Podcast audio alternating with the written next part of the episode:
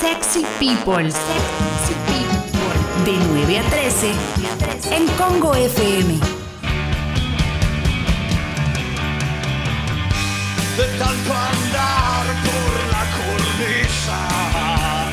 Leo, hay que decir una cosa, un abrazo grande a Sí. Gonzo Ramone que nos mandó Ay. la prueba ¿eh? Impactante. De la señora que fue a la clínica y se llamaba Leda Masa Parada. Impresionante. La mandó, me la mandó también y, y la verdad que sí. No se puede creer. Qué ganas de ponerle. Qué ganas ¿Eh? de ponerle ese nombre que tenían. ¿Cómo le vas a poner Leda? Claro, loco. Leda Masa Parada. Impresionante, ¿eh? impresionante. ¿eh? Un gran abrazo a Leda Masa Parada. No, no, no, no se puede entender que de verdad parece. Yo pensé que era una joda, no podía. No, no, se, no lo puedo creer. Bueno, eh, es un día muy especial. Yo sé que hablamos mucho en la apertura, pero me voy a detener en, algunos casos puntuales, obviamente. Es el cumpleaños 33 de Lionel Messi. está. eh, ayer jugó con el Atlético, el Atlético de Bilbao y, fue victoria 1 a 0 con un gol de Rakitic. No juega bien el Barcelona, no está pasando un buen momento el equipo de Setién. Lo, lo loco fue que una vez que terminó el partido, había sido muy tarde allí en Barcelona, ya era el cumpleaños. ¿eh? Nosotros lo tuvimos un par de horas después, pero Sí. ya era el cumpleaños eh, en una liga donde el Barcelona ahora es líder, espera a lo que pasa con el Real Madrid, pero no está jugando de la mejor forma. Un Messi que tuvo ayer un par de situaciones a lo Messi, ¿no? Esa de dársela y que pueda enganchar para su zurda y pegarle, se le fueron cerca, podría haber convertido el gol 700, no se le dio, eh, por ahora no se le abre esa, ese arco y hay que esperar, obviamente, para ver qué es lo que pasa en la continuidad de, de- de los torneos internacionales con un equipo que da la sensación eh, va a sufrir mucho el día que Messi no esté, porque no, no, no se ve una como una gran. ¿Hay, ¿Hay renovación? Sí. Ayer apareció un chico que da la sensación es su socio, o está llamado a ser, que se llama Ricky Push, que es Ricky Push en, portu en catalán y es Ricky Puig para nosotros. Claro. Bueno, juega realmente muy bien, es intrépido, es como cuando Messi apareció, ¿no? Chiquitito, hasta con el peinado y todo, da la sensación que es una mini pulguita, más allá de Ansu Fati, que también hace cosas interesantes, pero este pibe tiene una particularidad que es que se le anima a, a jugar cerca. No Sí. es que va contra un costado y espera a ver qué pasa. No, no, se le anima a jugar cerca, así puede tomar contacto con la pelota. Y es interesante, ¿eh? el Barcelona sigue teniendo la masía y hay chicos que, que- que tratan de ser similares o parecidos. Es un pibe que te viendo. cuenta. Sí, Lo estoy viendo a Ricky, ¿sabes que es? Es un nuevo Robin. ¿Viste? Cuando cada tanto en Batman presentan un nuevo Robin. Es Claro. un nuevo Robin. Es espectacular. Es- si juega bien, va para el póster directo este pibe, ¿eh? sí, juega bien, juega bien, juega bien. eh, veremos hasta dónde llega, pero la verdad que es un chico interesante. Por lo menos ayer fue el, el tipo que cuando entró revolucionó el partido un poco y le dio algo más de aire al Barcelona. Ese cumpleaños del presidente de Boca, eh, de Juan Román Riquelme, el vicepresidente de Boca. claro. Sí. Eh, perdón, porque tuvo un acto fallido, ¿no? Sí, sí, sí, fue Boca, tremendo. dice- Yo dudé, pero ¿quién, quién está hablando? Sí, sí, porque no es como que todo es Riquelme. Ameal ya quedó medio. no, no, está todo bien, pero digo, la figura de Riquelme, obvio que abarca todo. Eh, vicepresidente de Boca y el mejor jugador de la historia de Boca Juniors, uno de los mejores de la historia, sin lugar a dudas, del fútbol argentino, ni hablar, y a nivel mundial también. Pero eh, Riquelme tiene algo muy particular que es la idolatría que se genera, ¿no? Porque Sí. no sé cuántos jugadores sean igual pon- de, de ponderados naciendo el mismo día que Lionel Messi, a quien muchos consideran el mejor de la historia. Y acá en Argentina vos ves y te das cuenta que se habla prácticamente de lo mismo, ¿viste? Cuando es así. Y eso es lo que genera Riquelme. La idolatría de jugar en uno de los clubes más grandes de la Argentina le da eso también, de haber jugado y haber ganado tanto. Muchos recordaban aquella final de 2007 contra Gremio, donde la rompió toda y Miguel Russo, que hoy es el técnico, campeón con él, que es dirigente, en aquel momento fue al revés. Era Sí. jugador y, y Miguel también estaba sentado en la banca.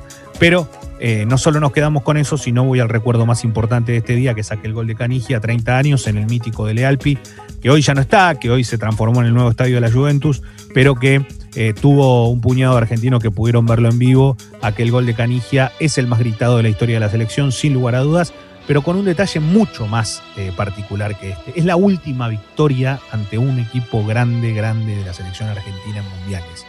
Hace 30 años que Argentina no vence dentro No de un partido a un tremendo equipo esto que grande. estás diciendo. Es tremendo lo que estás diciendo, Leo. No, no, Tremendo. no, no le ganó nunca más a nadie. No le ganó nunca más una Alemania, una Italia. No, un solo por penales. una- no, no, pero a, na- a, a nadie. No, por penales O sea, a Holanda le ganamos, pero. Pero, no, pero es, bueno. no, no es Holanda, creo yo, sin, discúlpenme, ¿no? Pero no es Holanda, Brasil, no es Holanda un campeón del mundo. Eh, Totalmente, yo creo que obvio. El único, la, la única victoria que se puede asemejar para mí por penales, de verdad lo digo, es aquella contra Inglaterra en el 98, eh, después de haber empatado, Bueno, claro. que los Sí. que, que- y sí, pues esa victoria fue, ese equipo era muy bueno realmente. Y es más, contra Holanda, si Bati esa pelota que reventó el palo y salió hasta el lateral, eh, hubiese entrado, hoy no sé qué estaríamos hablando. Pero ¿Sabés que vi Eh, ayer, Leo, que, sí. que me resultó interesante? Había una cuenta de Twitter de fútbol, de esas que son muy populares, extranjera, y le preguntaba a sus seguidores del mundo goles favoritos, gol favorito del Mundial 98, y la mayoría votaba dos goles que nos hicieron a nosotros, el de Owen y el de Bergkamp. eh, que los dos fueron con dos golazos. Impresionantes. El de Owen es impresionante. Es maravilloso. pibito, era imparable. Cuando hablo de victoria, hablo de victoria, no es que Argentina le ganó a Italia por penales, pero digo, hablo de Sí. victoria en un partido, que no haya Sí, sí, obvio. penales para ver qué pasa. Y la realidad es que lamentablemente todavía no se volvió a dar algo así, por eso también tan gritado y después de lo que había sido el desarrollo donde le había pasado mal durante un largo tiempo la selección argentina. Lo que quedó después es todo mito, porque de un lado dicen que el bidón de Branco era real y del otro lado dicen, loco, yo jugué, yo entrevisté 15 jugadores para el podcast, dicen. Y de los 15 jugadores, hay 10 jugadores que me dijeron, nosotros no sabíamos nada, no teníamos ni idea y que dejen de mentir. Lo usaron como excusa, porque la verdad es que nos pelamos el orto. Y bueno, tienen razón también, porque si no es como desmerecer lo que pasó, más allá de que Argentina no jugó bien y terminó igual ganando. Eh, ese equipo que llegó a la final. Ah, y una cosa. Habló Maradona, Maradona la última nota que dio se la dio a Julio Chiapeta del diario Clarín, un amigo de Sí. él también de, de- de su vida en cuanto al- a lo que es las entrevistas y lo que ha ocurrido durante su carrera. Eh, se la dio en su casa de Bellavista y, y- y lo que habló fue de, de que el, el del 90 tenía mucho más que aquel del 86, que eran muchos más hombres, que tenían más- con más personalidad y que la verdad que lo que habían logrado era prácticamente improbable si vos te lo pones a pensar cómo llegaba. Dice, estábamos todos hechos pelotas, yo no podía más, no podía jugar, ¿no? Del nunca tuve tanto dolor en mi vida, no sabía qué. Y vos cuando empezás a escuchar cada cosa que cuentan, dice, este no jugó, aquel no jugó, aquel esto, aquel otro. Y claro, la verdad, la Argentina llegó a la final y jugó con cinco tipos menos. Sí. Eh, pero bueno, también está, está, está lindo contarlo, una historia distinta, totalmente eh, diferente, por lo menos lo que se ve hoy eh, con respecto a, a la situación. Sigue el affair de Djokovic, eh, lo que ocurrió con eh, el tenista número uno del mundo, al cual eh, salieron a hablar los tenistas argentinos. Eh, entre ellos habló, el primero que habló fue Guido Pela, que dijo es de una irresponsabilidad total lo que hizo, total, Sí. eh, habla muy mal. Y, de- y después habló Peque Schwarman y dijo, se equivocó, pero tuvo buenas intenciones. Claro, lo que se refirió Schwarman fue a, che, el tipo estaba haciendo un acto solidario. Claro, lo que pasa que después del acto solidario hubo, eh, Un hubo una fiesta. pero él no pidió encima. disculpas. Pero él no pidió ¿Eh? disculpas después. No pidió, Pidió disculpas, dice, no se equivocamos, dijo. Bueno, Y después dijo que todos los espectadores se hagan el testeo en su nuevo descargo. O sea, él quiere que hagan el testeo, pero después no confía en las vacunas. Es un fenómeno igual, ¿no? Eh, Sí. Así que nada, él dijo todos los que estuvieron cerca, todos los que fueron al estadio, todos si pueden, háganse la prueba y practiquen el distanciamiento social. Bueno, tarde igual, ¿no? Tarde. Tarde. Eh, ya pasó. Nada. Eh, hay, hay una historia tremenda de Alex Zanardi. Yo, la verdad que ayer ya la tenía. Alex Zanardi fue uno de los mejores pilotos de, monoposto que hubo. Corrió en el Indy mucho tiempo, pero un tipo que después se dedicó a seguir haciendo de sus locuras el italiano, habiéndose pegado un palo tremendo que lo llevó a estar prácticamente muerto.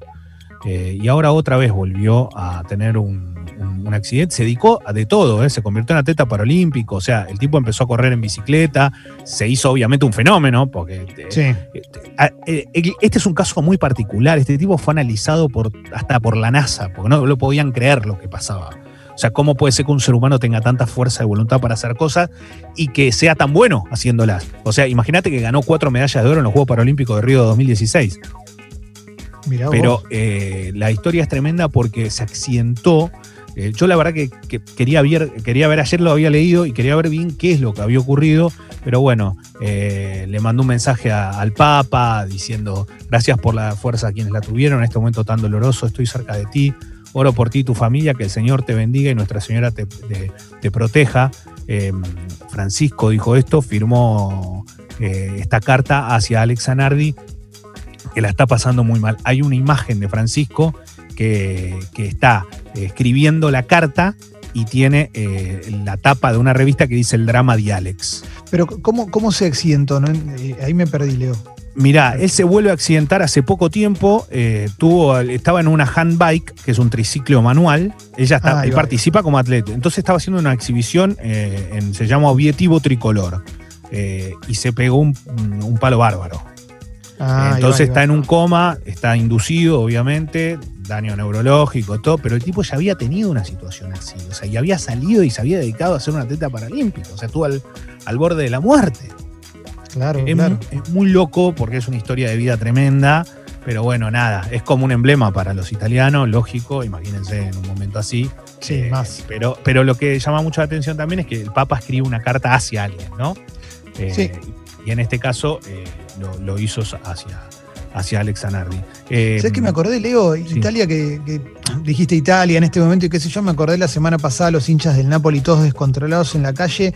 Al final no hubo rebrote. Creo que no. Parece que no. Co- Parece Y que no, ¿eh? No, que- Ni siquiera te lo estoy preguntando a vos porque no tengo que- por qué saberlo exactamente. Hay que pero- esperar, ¿no? Digo, siempre no hay que esperar 15 Sí. días. Sí, sí, sí, pero todo indicaría que no hubo un rebrote eh, en, en la ciudad de Nápoles. Vamos a ver, Eh, vamos a ver qué pasa, pero eh, Sí, recuerdo que no sí, hay lugares más. que están en ascenso pleno y hay otros que, bueno, en Europa hubo, bueno, recordemos, ¿no? Italia fue un desastre lo que ocurrió. Más, más al norte, pero la realidad que pasó de todo. Eh, Sí. y, y cierro con esto para, para, para contarles que eh, puede que, que, mm, Luis Escola siga su carrera en Italia también. En el Varese veremos qué es lo que pasa, si finalmente se confirma. Sería una buena noticia pensando en Luifa y en la posibilidad de poder llegar a los Juegos Olímpicos el año que viene. Una pena que no se haya podido disputar este año, porque el equipo estaba aceitado y Luifa ya estaba en plena actividad con, con su equipo. Bueno, él abandonó, lo dejó y ahora existe esta posibilidad para ver qué es lo que ocurra. Y después la noticia a nivel deportivo en el básquet también es lo que ocurrió con Campaso, que tuvo récord de valoración desde Arvidas Sabonis hace 25 años jugando para el Madrid. Eh, eh, valoraciones como que la cifra máxima es 66. Bueno, llegó a 42 y lo máximo que se había logrado había sido 45. 37 minutos en cancha, 29 puntos, 11 asistencias, tras recuperaciones, dos rebotes. Eh, le ganó Real Madrid al Valencia Basket en la fase final del ACB. La está rompiendo toda, todo España hablando de él. Obviamente eh, juega en el equipo más importante tal vez de, de lo que es eh, a nivel FIBA de Europa. El Real Madrid siempre ha tenido un poderío muy grande. La, la realidad es que la rompe toda. Eh, está en un nivel increíble. Campaso, Campaso es por lejos el mejor jugador argentino que existe hoy por hoy de- de- en actividad y la verdad es que hay que hay que valorarlo porque no sé cuántos campazos vas a tener a futuro, sabiendo que la rompen un equipo gigante y que la verdad existe la chance de NBA algún día, seguramente, y no tengo dudas, eh, cuando le toque la va a romper. Gracias, Leo. Abrazo.